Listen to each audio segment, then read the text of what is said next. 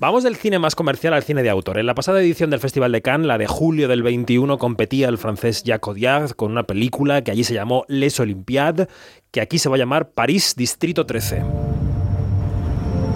Je peux te poser une question C'est quoi ta vie sentimentale Moi, j'ai pas envie d'être ensemble avec qui que ce soit. ¿Qué cuenta esta película, Iglesias? Pues es una película de jóvenes, de amor y sexo en París y que como dice el subtítulo maravilloso de la película, por cierto, ellos son a veces amantes, a menudo son amigos y también son las dos cosas. Entonces es, es, una historia pues muy actual, ¿no? Yo creo que va a pillar de cerca a, a, mucha gente actual, a ese público joven adulto, que tiene además también la película un potente mensaje de libertad femenina, feminista incluso, y, y muestra un poco la vida como un salto entre un deseo y una frustración constante. Eh, esta película se llevó cinco nominaciones a los César, los premios franceses, y la protagonista estuvo por aquí, por Madrid, la semana pasada, en la academia que preestrenó ¿Sí? la, la, película, y es Noemí Merlant, actriz de, de Retrato de una mujer en llamas y que también vamos a ver a esta actriz, a Noemí Berlant, en una película española de Isaac y la Cuesta. Con Isaac y la Cuesta, la veremos en los pronto, próximos meses. Pronto la podremos sí, sí, ver.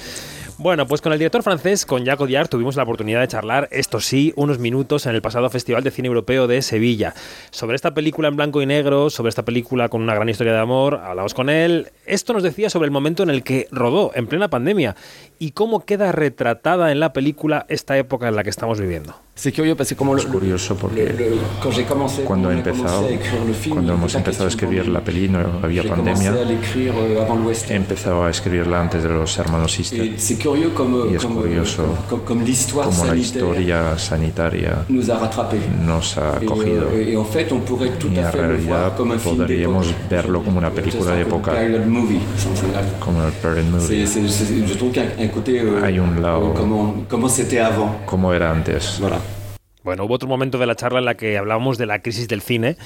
El director decía que para entender la época en la que estamos viviendo hay que remontarse tres o cuatro décadas al surgimiento del vídeo y de la tecnología digital. Euh, c'est une question très très profonde. Es una pregunta muy profunda. no es eso, es que creo que en los años 90, 80, 90, cuando llega el, numérico, el digital, lo consideramos solo como una manera más fácil, más económica de hacer cine, pero no vemos la ruptura que representa con la realidad. Y hoy empezamos a contestar esto.